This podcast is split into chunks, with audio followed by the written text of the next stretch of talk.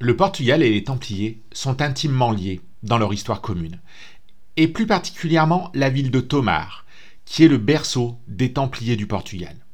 À titre personnel, cette période de l'histoire m'a toujours fasciné, et encore plus depuis que je vis ici, au point même d'écrire et de commercialiser mon premier roman, qui porte le doux nom des Secrets de Tomar, et qui est disponible sur Amazon depuis maintenant un an environ.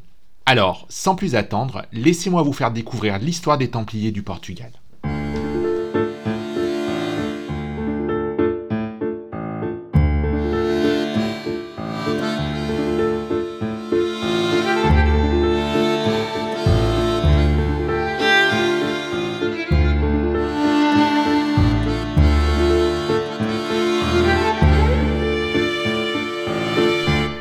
L'ordre des Templiers, connu sous le nom de Chevalier du Temple, qui est consacré à la défense des lieux saints de Palestine, a été fondé en 1119 par Hugo de Payen et huit autres chevaliers. Parmi eux, nous avions Geoffrey de Saint-Omer et le portugais Armaldo da Rocha. Neuf ans plus tard, en 1128, l'ordre des Templiers a été confirmé par le pape, à la demande de Saint Bernard de Clairvaux, qui a écrit les règles approuvées au Concile de Troyes la même année, et il lui a inculqué son esprit.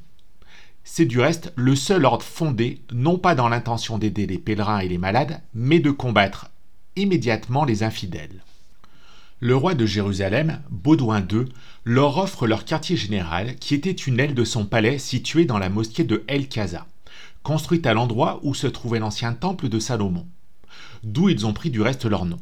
L'ordre comprenait quatre classes les chevaliers, les écuyers, les frères convers et aumôniers, ainsi que les prêtres. Ils ont juré de consacrer leur vie au service de Dieu, de défendre la foi chrétienne et les lieux saints dans le temps et de combattre leurs ennemis, en faisant vœu, bien entendu, de pauvreté, d'obéissance et de chasteté. Le saint abbé Bernard de Clairvaux les décrit comme des moines chevaliers de Dieu, vivant dans une société frugale, sans femmes, sans enfants, bref, sans rien avoir. Du reste, ils ne sont jamais inactifs ni dispersés à l'extérieur de leur maison. Lorsqu'ils ne font pas campagne contre les infidèles, ils préparent les robes, les armes et les harnais des chevaux, ou sont alors occupés par des exercices pieux. Ils détestent les jeux, ne se laissent pas chasser et se baignent que très rarement. Tout en vivant en Palestine, il y a toujours eu une rivalité entre les Templiers et les Hospitaliers, qui s'est souvent traduite par des luttes armées qui ont considérablement affaibli les positions chrétiennes en Terre Sainte. Après la chute de Saint-Jean d'Acra en 1291, les deux ordres se sont déplacés à Chypre que Richard Cœur de Lion avait donné au roi de Jérusalem. Cette rivalité n'a duré jusqu'à l'extinction de l'ordre des Templiers par le pape Clément V aux instances du roi de France Philippe le Beau. Mais pendant que les chevaliers de l'hôpital séjournaient en Méditerranée orientale, les Templiers, conformément à leur mission universelle, ont élargi leur déploiement en Europe occidentale. Ces temples étaient de véritables forteresses, imprenables, qui existent encore aujourd'hui au Portugal. C'est principalement dans la péninsule hispanique, et en particulier au Portugal, dans les campagnes de reconquête contre les morts, que les Templiers ont maintenu leur action de lutte pour la propagation de la foi chrétienne. Comme en France et en Angleterre, il n'y avait pas les mêmes conditions, ils se consacraient principalement à l'activité financière ce qui les rendait odieusement victimes de l'envie des grands seigneurs féodaux et même des rois. À cette fin, ils ont contourné les dispositions de l'Église qui interdisaient aux chrétiens d'exercer une telle activité. Ils étaient même banquiers du pape, des rois, des princes et des individus. Leur grand pouvoir financier les a ensuite mis en conflit avec la majorité des souverains. Lorsqu'ils avaient l'intention de défendre leurs intérêts et leurs vassaux, qui convoitaient avidement leurs richesses, dénonçaient publiquement au plus haut cas ecclésiastique l'origine légale douteuse des biens des Templiers. Pour ainsi dire, ils étaient un État au sein d'un autre État, ce qui a souvent entraîné de graves perturbations de la prospérité économique de la vie des soi-disant souverains. Les Templiers de la péninsule ibérique ont eu une importance louable qui a été reconnue et récompensée par les rois avec d'importants avantages. Ils étaient, par exemple, exonérés d'impôts et de juridictions épiscopales, comme les recensements ecclésiastiques généraux. Contrairement à ce qui s'est passé en France et en Angleterre, dans la péninsule ibérique, les rois leur ont accordé des privilèges et des dons de territoire. dont beaucoup étaient situés aux frontières, de préférence dans des zones de combat, de façon à avoir une avant-garde chrétienne contre les morts. Dans la saga de Alfonso Henrique, pour la conquête des terres qui forment le royaume du Portugal, les Templiers ont aidé par leur connaissance militaire et la force de leurs prêtres soldats. En 1147, ils sont du côté du premier roi portugais dans les combats intenses qui ont culminé avec la conquête de Santarém et de Lisbonne par les morts, ce qui assurait l'extension des frontières du Portugal dans les zones de la ligne du Tage. En récompense de l'aide à la victoire contre les morts, Afonso Henrique leur a fait don des terres libérées. En 1159, Galdim était le maître de l'ordre des Templiers en terre portugaise.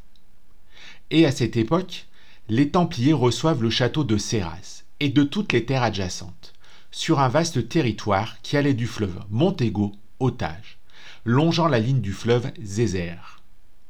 Ils ont été installés dans la région par donation héréditaire de cette même année, qui avait été accordée par Don Alfonso Henrique. Le château de Serras a été livré aux Templiers en ruine, ce qui a conduit Galdimpay à construire une nouvelle forteresse sur une colline supplombant les rives de la rivière Nabo.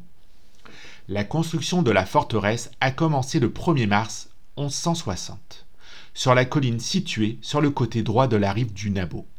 Dès lors, le village de Tomar a commencé à se développer autour de la colline.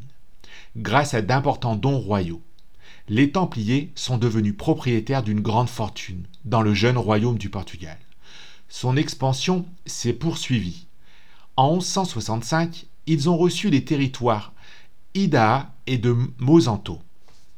À partir de 1169, ils commencent à recevoir en donation le tiers de tout ce qu'ils ont conquis au-delà du Tage. La même année, la possession par l'ordre des Templiers des châteaux de Cardiga à l'embouchure du Zézer et de Tomar est confirmée. À cette occasion, le château d'Almourol, une forteresse située sur l'île escarpée au milieu du Tage, est conquise aux morts en 1129 et, et a été remis aux Templiers qui l'ont ainsi reconstruit, lui conférant la beauté architecturale qu'on lui connaît aujourd'hui. Sous le règne de Sancho Ier, l'émir du Maghreb, Ibim Louzouf, assiège le château de Tomar. Le siège a lieu le 13 juillet 1190, mais il est déjoué par les talents belliqueux des Templiers, qui défendent efficacement le royaume. Dès lors, la présence des chevaliers de l'ordre devient indispensable sur le territoire portugais, dont la majeure partie est constituée de terres conquises aux morts.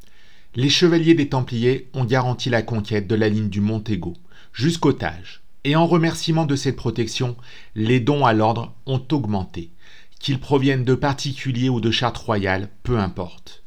En plus de garantir la possession des terres, les chevaliers contribuaient à promouvoir la colonisation des régions qu'ils défendaient.